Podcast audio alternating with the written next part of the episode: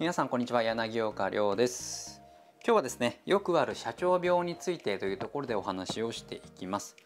とあるですね社長のコンサルをやっていた時の話なんですけれども、まあ、その方との、え先日のやり取りですねそれをちょっとシェアさせていただきます。この方にですね広告出してますか？というふうに聞いたんですね。それ社長の方は部下に部下の〇〇に任せたって言ってたんですね。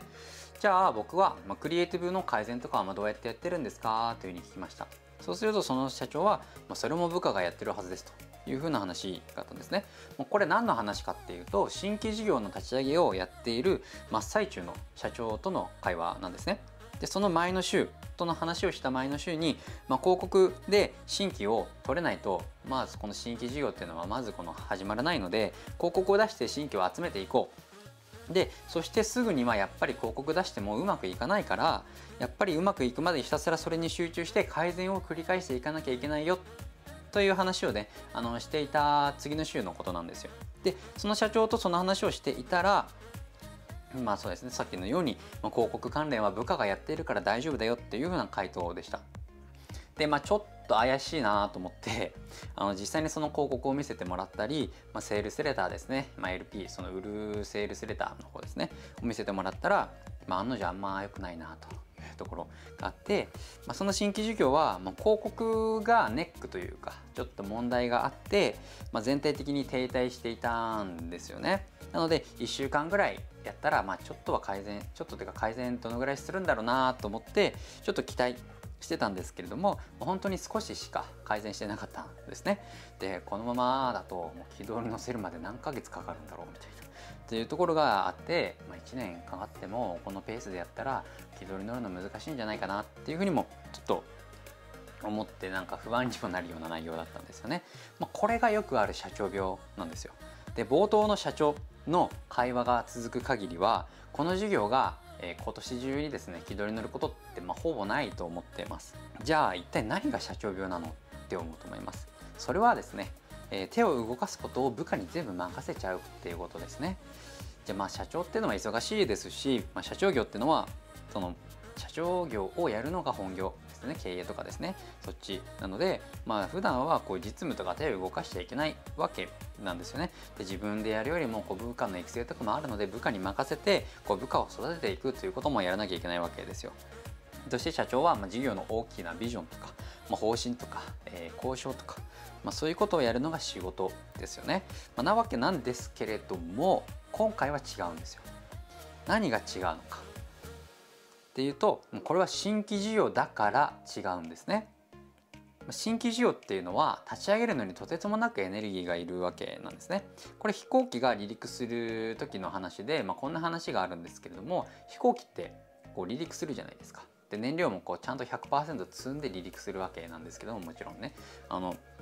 離陸する時に飛行機って70%の燃料を使うらしいんですよ。今はちょっとあの技術の発展でまあ変わってるかもしれないですけど僕がちょっと聞いた時には70%こう離陸の時に使っちゃって残りの30%でこう飛んでいるというからしいんですよね。なるのでとてつもなく離陸こう新規事業も一緒ですよねこう離陸するまでにとてつもなくエネルギーがいるわけですよ。そしてたくさんの判断とか意思決定とかをですねし続けなければいけないんですよね。まあ、となると、まあ、担当になる人っていうのは、まあ、相当優秀な人間がやらないとえ、いつまでたっても事業が軌道に乗らないという状況になるわけなんですね。例えばこの社長の会社は、え、既存の事業っていうのはすでにお得意様というかそういう固定客みたいなお客様たくさんいて、まあ、リピートもしてくれているんですね。なので頼まれた仕事をきっちりこなしているだけで売り上げが上がっていくみたいなそういうところだったんですよ。なんですけれどもこの新規事業っていう立ち上げとか、えこの事業を立ち上げた時その固定客がいっぱいいる事業を立ち上げた時っていうのはやっぱり社長自らが全ての仕事をですねやりくりしてこうなんとか軌道に乗せようっていうふうにやってたわけじゃないですか。で社長自らが全てを入ってで現場に入ってこう12年のスタッフに全部任せるみたいなことは、絶対にしてないかったと思うんですよね。なんでかっていうとその事業が軌道に乗らないから、え食べていけなくなるし、えー、ともう死んじゃうというかいう感じになってしまうからですよね。で必死でやらないと事業っていうのは離陸しないわけなんですよ。なんですけれどもやっぱこう今まで気取り乗っているやつプラス新規事業ってなってくると失敗しても、まあ、気取り乗らなくてもですねその食べていけなくなるってことはほぼないわけじゃないですか。なのでこう自分が死ぬわけじゃないんですよ。なので、えー、既存企業がうまくいっているからという理由で部下にいろいろ仕事を任せちゃうと、まあ、この任せるのも、えー、部下を育てるという面では、えー、いいかもしれないですけれどもやっぱりうまくいかなかったら部下としてもこう責任を感じたりですねこう成功体験っていうのもできないのでやっぱり、えー、丸投げというかそういうのは良くないわけなんですよね。で結果的にま部下に任せる癖っていうのがついていて、まあ、会社立ち上げ当初のように自分で働いてこう自分がこう仕事を取ってくるみたいなこういうハングリー精神みたいなことをやらなくなってしまうんですよね。まあ、それがそのまま新規需要にも出てしまって、まあ、大抵の仕事は部下に任せてみたいなことが、えー、起きてしまいます。これがよくある社長病なんですね。そしてそんな人間は、まあ、小さな会社には社長くらいしかいないんですよ。まあ、大きい会社になると幹部とか、まあ、そういう人が、まあ、そういう部下に全部任せて丸投げみたいな感じもありますけれどもやっぱり小さい会社では、まあ、社長しかいないわけなんですよね。じゃあ社長の仕事って何だと思いますか？社長の仕事っていうのは、まあ、会社経営が第一であることは間違いないですよね。でもしかしそれは普通の時平常時においての話ですね。今回のような新規事業の立ち上げっていうのは普通の時じゃないじゃないですか。平常時じゃないですよね。まあ戦争みたいなもんですよ。もうカオスな状態から始まるんですよね。だからこそ社長が先頭に立って自らやらなきゃいけない。ですね、まあ、こんなことバカらしくてやってられないとか、まあ、俺の時給に合わないよとかま、こんななんだろうこうビラ配ったりとか、まあ、ビラ配るかはどうか分かんないですけれどもこうデザインを見たりとか、まあ、そんなんやってよとか思うかもしれないんですけれどもでもやっぱり新規事業っていうのは社長自らが先頭に立ってやっていかなければいけないんですよね。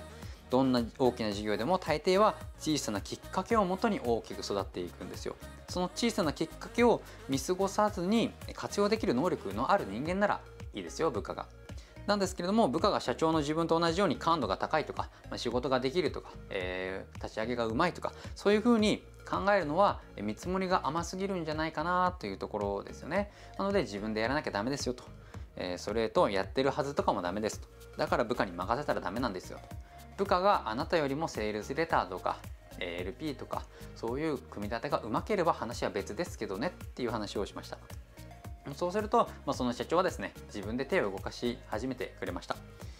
でこの方っていうのはすごく優秀な方なので、まあ、その授業が気取り乗るのも時間の問題じゃないかなっていうふうに思いました。であなたもですねこれから新しいことをまやるつもりであるのであれば、まあ、そのことにですね社長であるあなた自身が全力で取り組むことということはですねこれだけは最低限あの守ってください。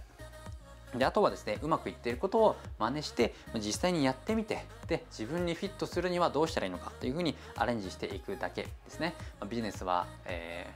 ー、挑戦というところでそういうふうに思いますので、まあ、ぜひですねあのいろんなことを挑戦して、まあ、そのためにはあなた自身がまずは動いてですねやってみてということをやってください。はい今日はこれで終わっていくんですけれどもこのチャンネルではこのようなマインドとかですねなので実際に僕がクライアントと話した時に今どういう話をしたのかとか、まあ、そういうことをですねあの話しております。チャンネル登録していただければ毎日同じ時間にですねこのような情報をお届けすることができますので、えー、チャンネル登録と、えー、通知オンの方よろしくお願いいたします。それでは今日もご視聴ありがとうございました。